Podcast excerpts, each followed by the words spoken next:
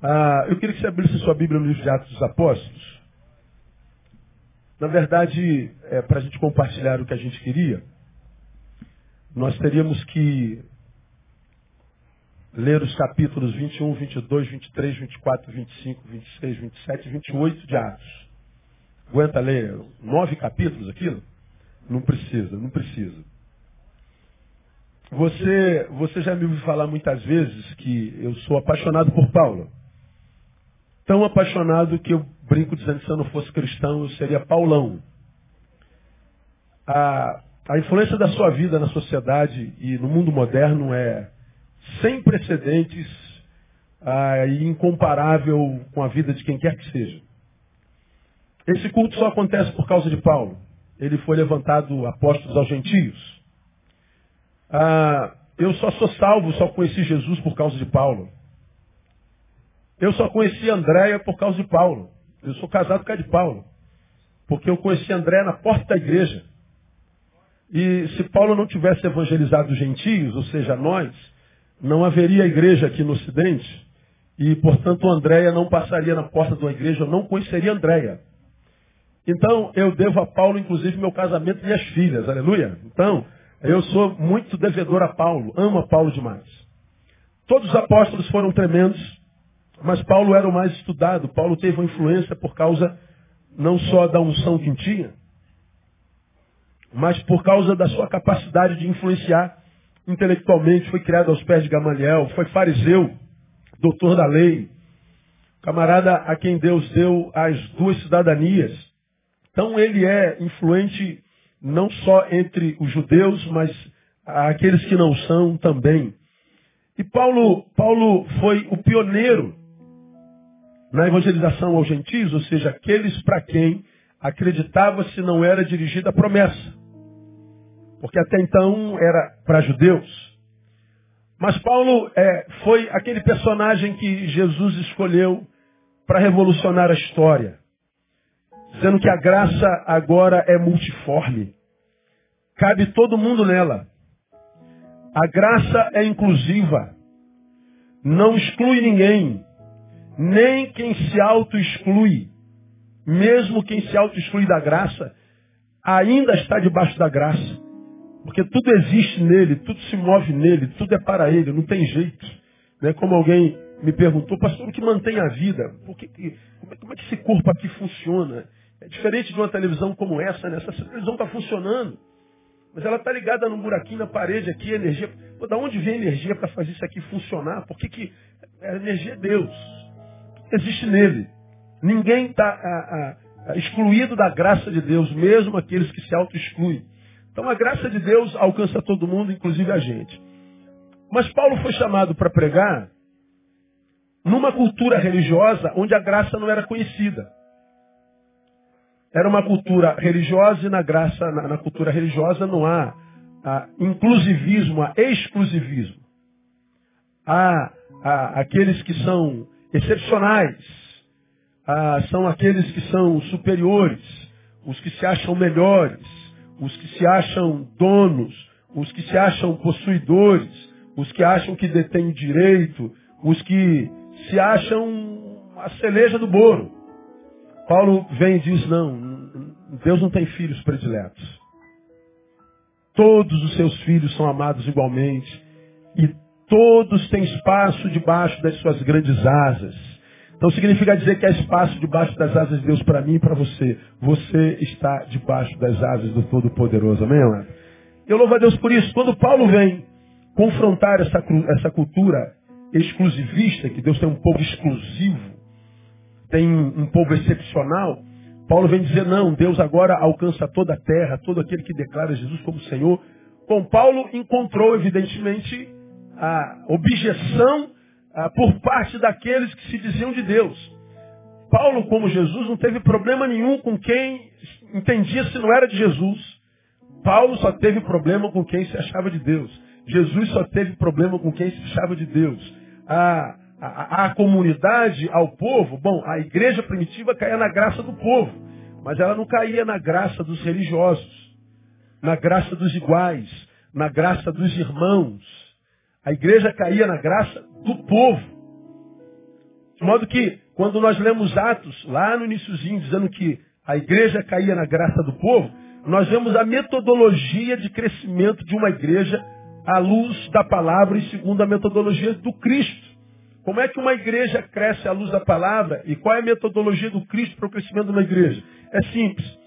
Essa igreja serve a comunidade onde ela está plantada. E aí Deus vem visitar a igreja e a comunidade. Só que quando ele vem visitar a igreja e a comunidade, não é com a igreja que ele vai falar e nem para a igreja que ele vai olhar. Há uma igreja e uma comunidade. Deus vai olhar e falar com quem? Com a comunidade. E para a comunidade ele olha e pergunta: o que, vocês acham da igreja que se diz minha plantada no meio de vocês? Aí essa comunidade diz assim: ó, nós amamos essa igreja. Essa igreja é muito relevante na nossa comunidade. Essa igreja faz diferença no nosso bairro. Essa igreja é uma igreja que mudou a qualidade de vida da nossa comunidade. E a comunidade diz para Deus: Deus, nós amamos a sua igreja. Porque a igreja cai na graça do povo, diz a palavra que o Senhor então acrescenta à igreja a cada dia aqueles que hão de ser salvos.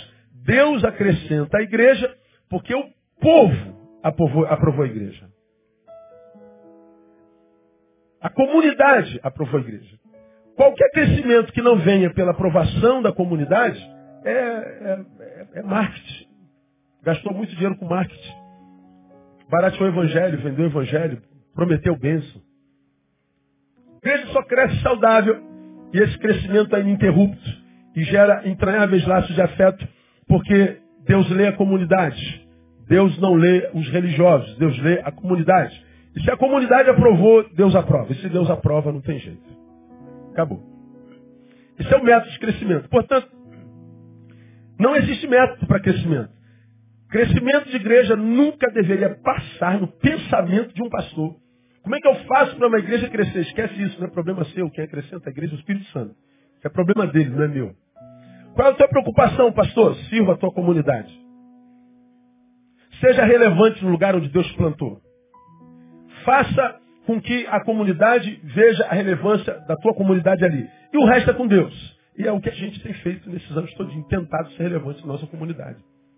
E Deus nos tem dado aprovação. Paulo, ele vem com essa mensagem da graça. Como você já aprendeu, a graça é a desgraça dos poderosos. Porque a graça torna todos iguais. Não gera excepcionais. Paulo então foi perseguido. Aí começa o dilema de Paulo, porque, embora ele tenha sido alvo da graça de Deus, o apóstolo da graça e aos gentios, ele caiu na desgraça dos poderosos e começa a luta de Paulo. Paulo é preso. E a acusação da, da, da prisão de Paulo é primária, está em 21, 27 de Atos. Abra a tua Bíblia aí. 21, 27 de Atos.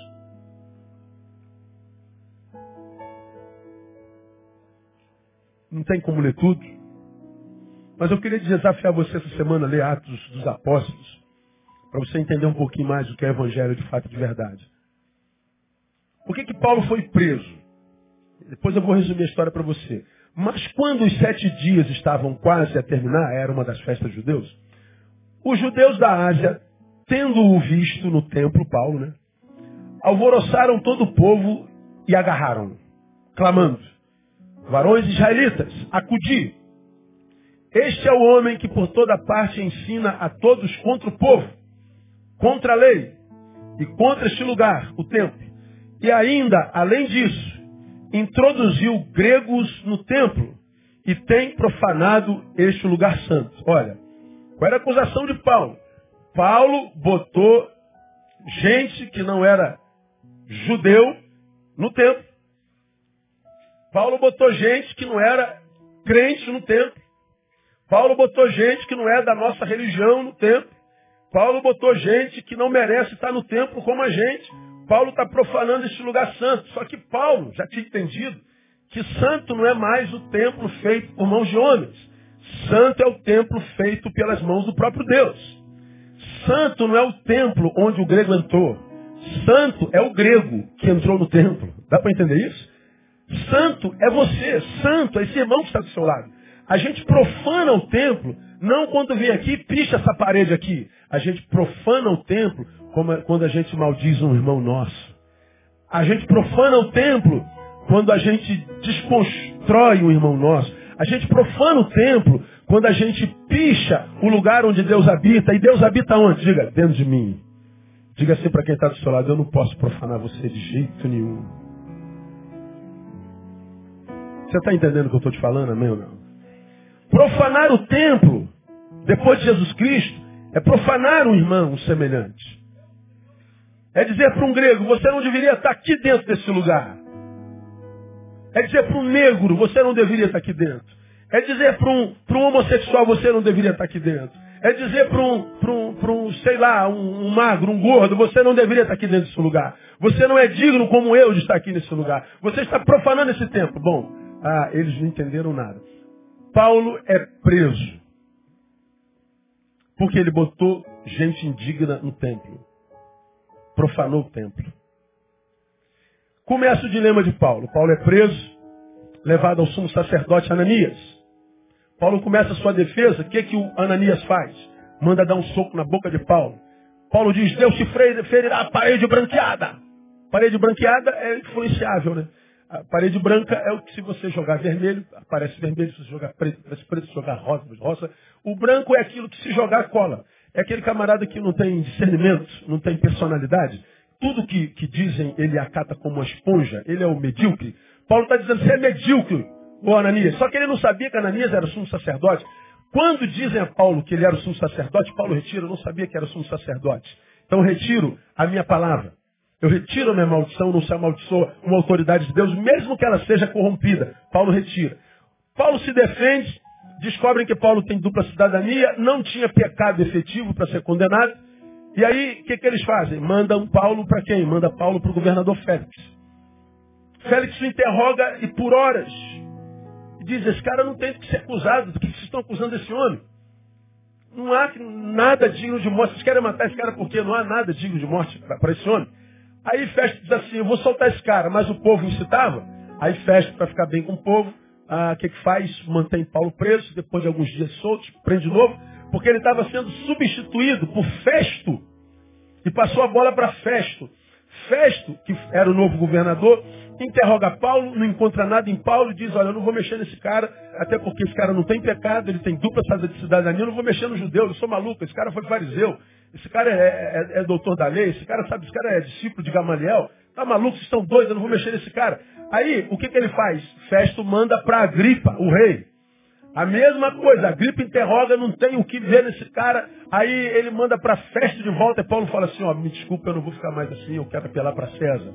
Então ele apela para o imperador. Paulo preso, é colocado no navio e vai para a Itália. Nesse navio, você conhece a história, haviam mais 276 presos. Eles passam por um, por um, por um, é, como é que dá o nome no mar, hein? Por uma, por uma tempestade no mar. E todos ficam desesperados, começam a aliviar o, barco, jogar peso fora. E nego ameaça a, a, a pular do barco pra, com medo do, do, mar. 14 dias de tempestade, ninguém estava aguentando mais. Deus aparece a Paulo e diz assim, ó, diga que ninguém vai se perder se ficar no barco. Se sair do barco, morre. Paulo procura o capitão e diz assim, meu Deus apareceu dizendo, olha, ninguém vai se perder, o barco vai quebrar todo, mas ninguém vai se perder, diga para que ninguém pule, me ouçam. E aconteceu exatamente assim, estou abreviando a história. E o barco bate daqui, bate dali, bate dali, para em Malta. O barco quebra todinho, mas ninguém morre. Quando chega em Malta, eles se assentam depois de muito tempo sem comer, sem dormir, sem nada. Aí acendem uma fogueira, aí o que, que acontece? Uma, uma cobra pica Paulo. Aí ele fala assim, meu Deus, esse cara é criminoso mesmo, né, cara? Ele escapou do mar, vai morrer envenenado com a picada de cobra. Ou oh, esse é ruim mesmo. Bom, só que Paulo é, é picado pela cobra venenosa e todo mundo fica olhando para Paulo. Daqui a pouco vai começar a inchar, vai ficar vermelho. Ele vai, vai, vai sair sangue da vista, vai sair sangue por tudo que é buraco, ouvido, boca, daqui a pouco ele cai durinho. Bom, nem coçou, Paulo nem coçou. Aí começaram a adorar Paulo como Deus, o cara é Deus. E Paulo começou a curar gente em Malta. Deus usando Paulo mesmo na prisão, mesmo em adversidade. Paulo é quase elevado a, a, a, ao patamar de Deus. Até que ele chega é, a Roma. Ele é julgado e ele é condenado à prisão e a, a história vocês conhecem. Lá ele escreve a sua última carta e, e tudo mais. Bom, o que eu queria destacar com os, com os irmãos nessa manhã? Primeiro, que eu não sou digno nem de desatar as alparcas de Paulo. Foi o que ele disse quando questionaram o seu apostolado e eu vou falar sobre isso aqui daqui a pouquinho. Mas eh, essa semana eu preferi me retirar e fui para a palavra. E a, a, vida de Paulo me inspirou sempre muito. E essa semana não foi diferente. E Paulo sendo, sendo porque fiel ao seu Deus, mesmo não tendo que ser, acusado, passou grande parte dos seus últimos dias entre bandidos, entre criminosos, entre matadores, entre gente que estava condenada à morte. Paulo me lembrou Davi na caverna de Adulão, onde é que Davi, o rei, fez as suas melhores amizades. Na caverna de Adulão. Mancos, ressecados, endividados, angustiados de alma. Tanto que quando ele está lá na frente, já rei, ele sente saudade de Jerusalém, de beber as águas daquele poço. E aí ele se lembra das amizades que fez lá e aí, alguns desses amigos que ele construiu lá na caverna de Adulão, no desertão, sozinho, abandonado por todo mundo, os caras atravessam Jerusalém, que estava sitiado pelo inimigo, pegam água e diz assim, o senhor sonhou com água, aqui está sua água. Davi fica tão emocionado com a demonstração de amor, que ele diz, eu não posso beber essa água. Essa água que vocês trouxeram por amor a mim, sobre o risco da própria vida, eu quero consagrar a meu Deus. E ele joga água na terra como libação e adoração ao Senhor. As melhores amizades de Davi ele fez na cadeia. Paulo passou seus últimos momentos na cadeia, com gente quais aquelas da caverna de Adulão. Eu fiquei pensando, rapaz, aonde que a gente faz as boas amizades de fato e de verdade?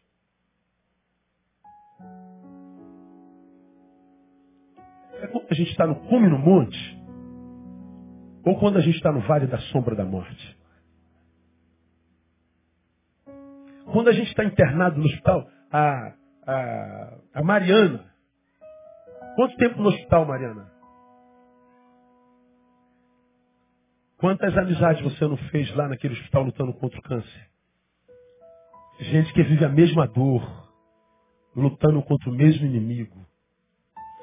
E quando a gente luta contra a morte, a gente não compete mais um com o outro.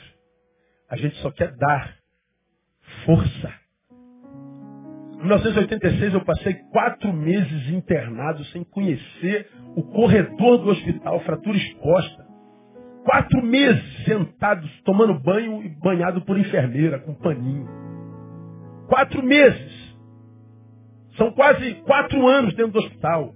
Com 20 anos de idade, 20 anos de idade. Meu Deus, o paraquedista do exército malhado. Faca na caveira, infante, meu irmão. Curso de montanha, de selva capaz de, de fazer qualquer peripécia com o corpo preso numa cama quatro meses. Eu, as melhores amizades da minha vida eu fiz naquela cama. O, maior seminário da minha vida foi naquela cama. Como a gente reflete quando a gente está impedido. Como no tempo da dor, no tempo da vaca magra, no tempo da adversidade, quando a gente está por baixo mesmo. Quando não há nada para exibir, para ostentar. Quando a gente descobre que é pó e não é nada, que é porcaria mesmo. Que Deus só pode amar a gente porque Ele é grande como é. Como que nesse tempo a gente faz as melhores amizades? A gente constrói as melhores relações. Paulo não foi diferente. Paulo construiu as melhores amizades. Aí, na, na, nas minhas reflexões, eu fiquei perguntando como é que Paulo suportou essa ambiência tão hostil, 276 bandidos. Como que Paulo suportou a acusação do sumo sacerdote, do Félix, do Festo, do Agripa, de César, como Paulo, revelando lá em 2 Timóteo, na minha primeira defesa ninguém apareceu para me defender, Alexandre Latueira me fez muito mal, Demas me abandonou indo para não sei aonde, Crescente foi para outro lado, só Lucas, que é médico, está comigo porque eu estou doente. Paulo suportou essa, essa cultura de adversidades como? Como é que a gente suporta? Como que a gente pode passar por vales de sombra da morte na consciência de que todo vale tem fim, que toda dor tem prazo de validade. Então escuta o que você vai receber de Deus essa manhã. Você pode estar passando pelo pior momento da sua história. Essa história de dor tem fim. Não a dor que dure para sempre. Já ouviu isso em algum lugar, não? Então catuca alguém fala assim, tua dor tem prazo de validade, irmão.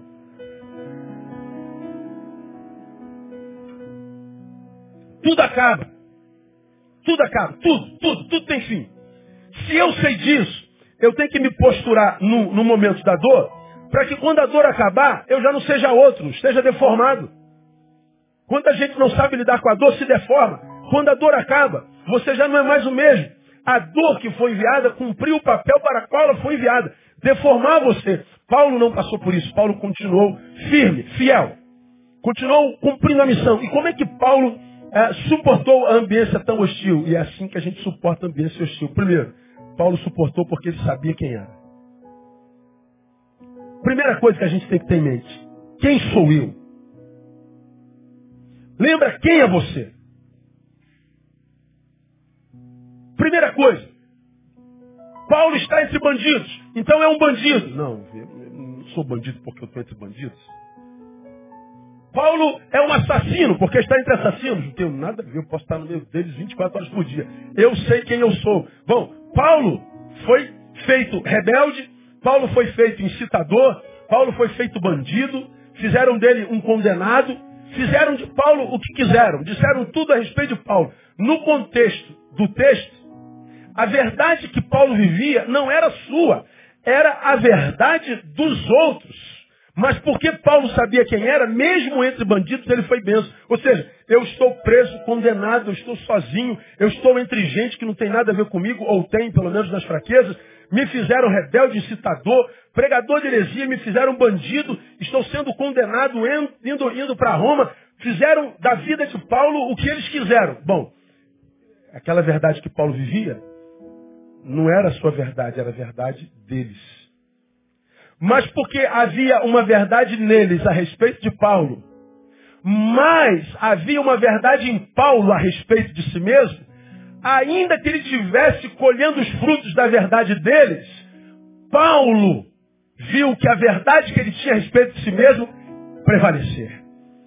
Paulo continuou sendo quem é. Por isso, a despeito da geografia onde estava, do lugar onde estava, dentro de um navio, preso, a despeito de para onde ia, ou seja, do seu destino, ele ia ser julgado e foi condenado. A despeito de com quem estava, da sua companhia, a despeito do que pensavam dele, traidor, ainda assim Paulo pôde manter-se saudável, útil e mais, ele pôde manter-se ele mesmo.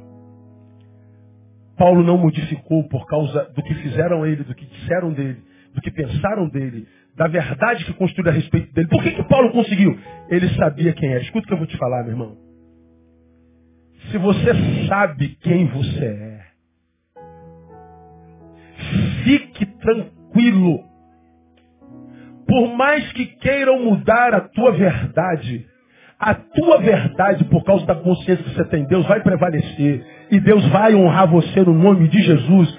No lugar da tua vergonha, você vai ter dupla honra para a glória de Deus. Você sabe quem você é. Você sabe quem você é.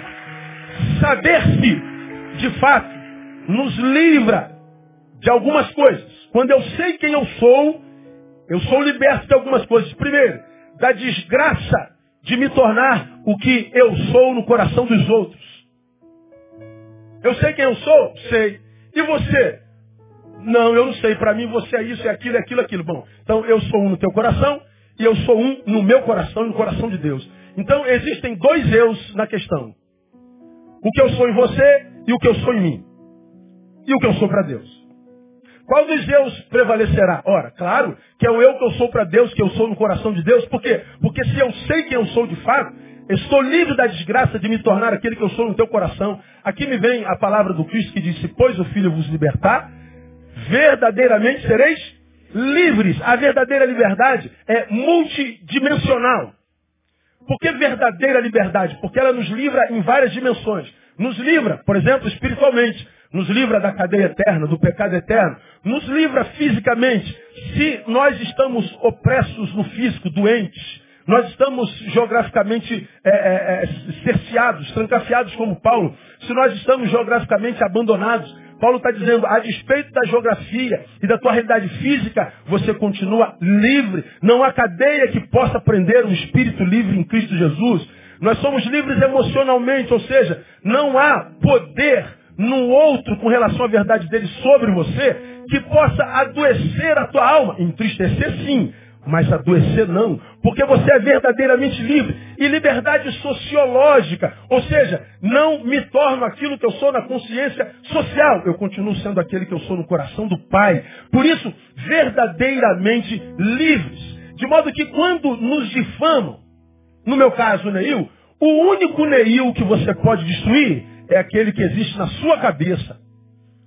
O único Neil que pode destruir é aquele que existe na cabeça do outro. O único Neil que pode ser destruído é aquele que é construído dentro da tua perspectiva. Mas aquele Neil que eu sou no coração de Deus, lá ninguém me toca, irmão, porque eu estou guardado no coração do Altíssimo. Não tem jeito. O Neil que eu sou no teu coração, ah, esse morre. Eu sei que no coração de muita gente já foi destruído. Brasil afora. Agora, o que, que eu tenho a ver com aquele Neil? Nada. Eu não tenho nada. Eu tenho a ver com aquele, com aquele Neil que conhece na intimidade, com quem anda comigo, com quem senta à mesa comigo, com quem caminha comigo há anos, com quem dorme comigo, com quem é pastoreado por mim e não só ouve o que eu prego, mas vê o que eu vivo. Por isso a consciência é limpa. Por isso eu preciso da sua oração, preciso do seu amor como nunca fui amado é, como, como nesse ano, mas ao mesmo tempo eu quero que você descanse, porque eu sei que você sofre mais do que eu, por causa do amor. Ah, eu não leio absolutamente nada que tem nas mídias, eu não, não tenho como me mandar recado para o Facebook, eu não leio nada. Então eu sou extremamente poupado, mas você que lê, sofre demais, então quero que você entenda, seu pastor está muito bem, minha igreja. Por causa do seu amor, do seu cuidado. Eu sei que você tem que ouvir isso, tem que ouvir aquilo, é a minha preocupação com o que você ouve, mas não se esqueça de quem você é do que você é no coração de Deus. E Deus sabe, vê, é testemunha de tudo que está acontecendo. Ah, o Neil do coração do Pai continua de pé pelo poder do Cristo que me salvou e me vocacionou. Quando eu sei quem eu sou, eu sou livre da dúvida a respeito da minha identidade em Cristo. Quando você sabe quem é, você é livre da dúvida que pode aparecer a respeito da tua identidade em Cristo. Qual o perigo da dúvida a respeito de si? O perigo da dúvida a respeito de si é sucumbir ao que os outros dizem a respeito de si. Se eu não sei exatamente quem sou, qual o perigo que eu corro, pastor? Me transformar naquilo que o Bronson diz que eu sou. Se eu não sei quem eu sou, qual o meu risco? Me transformar naquilo que o Flavinho diz que eu sou. Que o inimigo diz que eu sou. Aí você vai dizer, foi fulano que fez isso comigo. Não, não teve nada a ver com fulano. O problema foi que você não sabia quem era. Você não trabalhou a sua identidade. Paulo estava sendo questionado sobre o seu apostolado. Na opinião dos outros, ele não era um apóstolo. Mas na cabeça de Paulo, e daí? Ele sabia quem era. E é por isso que ele escreveu: Pois eu sou o menor dos apóstolos, que nem sou digno de ser chamado apóstolo, porque persegui a igreja de Deus. Mas aí ele diz uma frase contundente: Mas pela graça de Deus sou o que sou. E a sua graça para comigo não foi vã. Antes trabalhei muito mais do que todos eles. Todavia, não eu, mas a graça de Deus que está comigo. Pela graça de Deus, sou o que sou. Paulo está dizendo a vocês acham que eu não sou apóstolo, vocês acham que eu sou bandido, vocês acham que eu sou isso, mas eu sei quem eu sou. E porque eu tenho certeza de quem eu sou, eu estou livre de me transformar naquilo que você pensa a meu respeito. Irmãos, qual é a maior graça da graça de Deus? É arrefecer o poder do outro em nós. Quando você sabe quem é em Deus, você tirou do outro todo o poder. Tudo. Quando você vira alguém sucumbindo ao, ao, que o outro diz, é porque ele tem dúvida a respeito de si mesmo. Mas quando você é alcançado pela liberdade do Cristo, essa liberdade é uma liberdade sociológica, é uma liberdade relacional. Você está livre para ser quem você é, com toda a intensidade, sem toda, toda intensidade e, e a despeito das implicações de ser quem você é. Por que, que você está livre? Porque você está livre do poder do outro. Você está livre do poder de Satanás. Você está livre de si mesmo. Você está livre para ser quem você é no coração do Pai. E é muito bom ser livre, irmão. Muito bom ser livre. E Paulo era livre porque ele sabia quem era. Paulo não sucumbiu à adversidade? Segundo, porque Paulo sabia quem era seu Deus. Não só sabia quem ele era, mas ele sabia quem era seu Deus. Portanto, ele sabia quem o salvou na estrada de Damasco. Ele sabe quem foi que apareceu para ele. Ele sabe quem foi que o derrubou do cavalo. Ele sabe quem foi que o cegou. Ele sabe quem o levou para viver experiências sobrenaturais no terceiro céu. Ele sabe quem escreveu com ele a sua própria história a partir de Damasco. Ele sabia disso. Eu não tenho dúvida de quem é aquele que me chamou e me vocacionou. E saber quem é Deus também traz implicações. Primeiro, implica dizer que você crê que é Ele quem te justifica. É Ele quem te justifica. Não precisa bater boca. Não precisa tentar convencer ninguém, porque os outros só ouvem o que querem ouvir. A verdade não importa, se não for a minha. Então é bobagem. Poupe-se. Paulo está dizendo, eu sei quem é Deus. Me botaram no meio de bandidos, no meio do navio de assassinos. Me botaram tentando me transformar neles. Mas eu sei que aquele que me chamou até aqui tem propósito para a minha vida. Eu sei quem é ele, então não vou me justificar. Aí ele diz, Romanos 8, quem tentará acusação contra os escolhidos de Deus? Ele diz, é Deus quem o justifica. Está sofrendo? Fique tranquilo. Teu Deus vai justificar você no nome de Jesus. Ele é o teu juiz. Ele vai pelejar a tua peleja. Ele conhece a tua história. Ele sabe quem é você. Nunca se esqueça disso. Então implica dizer se eu sei quem é Deus, que quem me justifica é Ele. Segundo, implica dizer que você é, crê incondicionalmente em Sua palavra, principalmente naquela palavra que diz, e sabemos que todas as coisas contribuem juntamente para o bem de quem? Daqueles que amam a Deus, daqueles que são chamados segundo o seu propósito. Você foi chamado por Deus? Quantos foram chamados por Deus aqui? Olha, todas as coisas que acontecem na tua vida vão contribuir para o teu bem no nome de Jesus. Até as coisas ruins. Tudo tem propósito. Paulo, você não foi preso porque o sumo sacerdote quis. Você foi preso porque você precisava salvar os presos que estavam naquele navio. Daniel, você não caiu na cova por causa da tua maldade, não. Você caiu na cova para fazer com que o rei visse que há o rei dos reis que a tua vida está nas nossas mãos. Tudo que acontece na nossa vida tem propósito. Talvez hoje você não esteja entendendo, mas fique tranquilo. O tempo passa e aquilo que de hoje faz chorar vai ser a mesma coisa que quando passar, olhar para trás, ter sido transformado em história, vai te fazer glorificar o nome do Senhor, porque todas as coisas contribuem para o bem daqueles que amam a Deus. Teu papel é continuar amando ao Senhor com toda a tua alma, com toda a tua força, no nome de Jesus. Terceiro e termino para a gente comer pão e beber vinho. Aleluia. Paulo sabia quem era, Paulo sabia que era o seu Deus. E terceiro, Paulo sabia dos riscos da missão. Paulo não era idiota, irmão. Você pode chamar Paulo de tudo, mas de burro não. Paulo era fariseu. Paulo era doutor da lei, consagrado à sua religião. E é exatamente por isso que ele poderia ter deixado de obedecer ao chamado. Arraigado na religiosidade, ele poderia não ter atendido a voz do chamado na, na, na estrada de Damasco. A voz no caminho de Damasco. Para Paulo obedecer ao chamado, tinha que ser daquele jeito, cara. Não dava. Tinha que ser sobrenatural, tinha que derrubá-lo. Tinha que aparecer luz, tinha que ter uma voz, tinha que ficar cego, porque o cara era tão cego na religião e consagrado na metodologia, no dogma, sem vida, que ele poderia ter perdido a bênção de atender aos compromissos da missão. Para que isso não acontecesse, seu chamado foi como foi. Foi quando, quando nós pregamos aqui, apareceram Elias e Moisés, Jesus no meio. Ora, por que, que apareceram Elias e Moisés? Porque quando aparece o representante da lei e o representante das profecias, os profetas, apareceram, portanto, aos apóstolos que iam dar prosseguimento à missão do Cristo. Apareceram a Bíblia deles personificada, a lei e os profetas.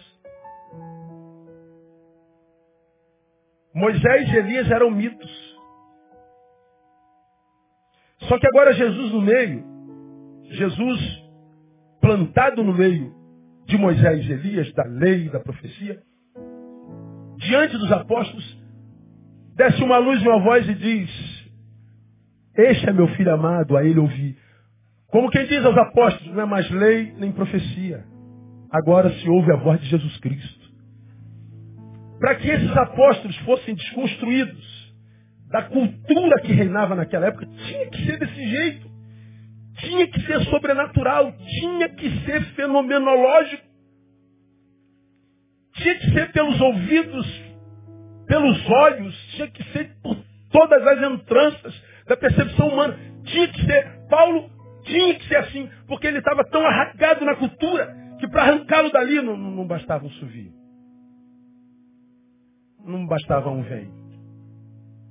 De modo que quando Paulo vem, não só por um chamado teológico, filosófico, mas ele vem com experiência na própria carne, ele fica cego, ele ouve voz, ele vê luz, ele tem experiência sobrenatural no início da sua salvação. Ele então percebe que a experiência com Cristo é muito maior do que anos de letras, que, como disseram a respeito dele, faziam delirar.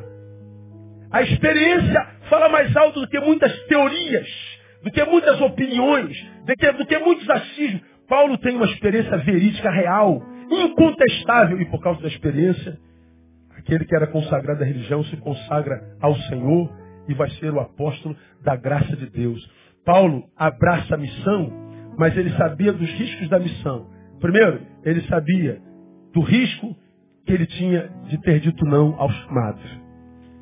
Ele sabia que poderia ter nem começado a missão, mas ele começou, teve coragem, se humilhou e pagou o preço por isso. Ele sabia de um segundo risco, risco de abandonar a missão por causa de conforto e senso de autopreservação. Paulo, quando começou a ser perseguido, Paulo, quando começou a ser apedrejado, quando Paulo começou a receber, a, ser alvo do ódio das pessoas, Paulo poderia ter sido tomado pelo senso de autopreservação. Pô, não estou aqui para sentir dor, não, cara. Eu estava aqui na religião tão confortável, cheio de honra, cheio de glória, cheio de, de, de conforto. Pô, agora eu estou aqui servindo ao Senhor numa missão nova e eu só levo na cara, eu só levo ingratidão, eu não sou compreendido, eu estou preso, eu estou humilhado. Ele poderia, por causa do senso de autopreservação, abandonar a missão, mas o que, que ele faz? Ele não se autopreserva. Ele sabia dos riscos que corria. E ele segue em frente a despeito da dor, a despeito da incompreensão, a despeito das adversidades, a despeito de tudo. Porque ele já tinha consciência que ele não estava entrando no playground, ele não estava entrando no parque, ele não estava entrando num jardinzinho. Ele sabia que a sua missão era marchar contra a, a porta de um inferno que até então prevalecia, mas que depois de agora não prevaleceria mais, porque chegou a igreja de Jesus. Ele sabia que podia abandonar a missão. Ele continuou. Paulo sabia de um terceiro risco, aqui eu termino de se corromper pela popularidade adquirida no cumprimento da missão. Eu posso me corromper porque sou perseguido e posso me corromper porque eu estou tendo glória demais. Bom, eu amo Paulo porque Paulo não se corrompeu nem por um nem por outro. Na dor, mesmo no meio de bandidos, ele foi bênção, salvou a vida daquela gente toda. Mas mesmo sendo o grande apóstolo Paulo, ele continua sendo acessível, ele continua sendo simples. Ele continua sendo mesmo, lá do início, ele escreve para Timóteo, procura vir ter comigo breve. Ele, ele revela sua dor, ele revela as suas fraquezas. Paulo, mesmo tendo se transformado no que ele se transformou, naquele homem que tinha tanta intimidade com Deus, que foi levado ao terceiro céu, que viu coisas que homem nenhum foi dado ver. Paulo, quando desceu de lá, não desceu diferente, continuou simples, Paulo sabia que a missão poderia corromper. Paulo não se corrompeu. Eu tenho dito para o meu Deus há 25 anos de mistério. Deus, o dia que a minha vida de fato de verdade atrapalhar o teu reino, tu tens toda a liberdade para me tomar para si. Se um dia tu vires que existe a possibilidade de eu me desviar do chamado, de me corromper no caminho, de, de, de, de deixar de crer no que eu creio. Eu tenho dito ao Senhor, eu prefiro a morte. Já preguei isso aqui, você se lembra quando eu disse, se você me vir morrendo cedo, talvez tenha sido Deus que me preservou de uma apostasia. me preservou de me vangloriar pela glória humana, ou me livrou da mediocridade de abandonar o chamado por causa da perseguição dos irmãos. Eu passo por esse tempo que eu acho uma besteira. Uma... Eu fiquei perguntando qual foi o problema mesmo. Qual é o problema mesmo? Porque a igreja mesmo nem sentiu costas. E eu falei, foi com vocês, foi com ninguém. Eu falei, meu Deus, quem dera a tua igreja se unisse para matar fome de famílias como se uniu para tentar matar um homem no coração de tanta gente. Como seria bom se a igreja se unisse para resgatar famílias que estão necessitados e carentes de, de, de mão amiga, ah, como se reuniu para matar alguém no coração do outro. Pena que a gente não se reúne para coisas boas, a gente se reúne para o que é mal. Mas eu fico na palavra do mestre que diz, bem-aventurados sois vós, sois vós, quando vos injuriarem e perseguirem e mentindo disserem todo, todo mal contra vós por minha causa. Bom, eu não fui acusado de pecado algum. Eu não fui acusado de crime algum. Não há do que possa me acusar enquanto pecado, enquanto crime. E o que foi dito por aí, vocês viram, tem pouco de verdade, porque vocês não conhecem. Então, se mentem a meu respeito, eu encaixo nesse versículo e eu sou bem-aventurado. E eu louvo ao Senhor pelo privilégio de continuar sonhando, crendo e feliz por ser quem eu sou, pastor. E por pastorear uma igreja que chega junto. Uma igreja que vive de fato entranháveis laços de afeto. Que fez uma campanha de amor tão grande que nem eu sabia que eu era tão amado. Muito obrigado. Gente de toda parte do mundo, meu Deus do céu, gente ligando de todo lado. E eu só compartilho um telefonema. Aqui terminei para a gente cear. Temos meia hora para isso. O pastor me liga do Pará. Chorando. Dizendo que me ama. E admira muito a minha coragem. De botar a cara para bater. E de falar o que fala. Aquela coisa. Muito obrigado, pastor. Por que, que ele estava me ligando? Ele disse, pastor, eu tenho Sou pastor de uma igreja. E o maior dízimo da minha igreja sustenta a minha igreja. É mais da metade da receita da minha igreja. Só que essa pessoa que tem o dízimo, ela vive toda errada. Ela tem a relação com a esposa de um diácono da igreja. E eu sei disso. Mas eu não tenho coragem de peitar porque eu tenho medo de perder o recurso que ele dá à igreja.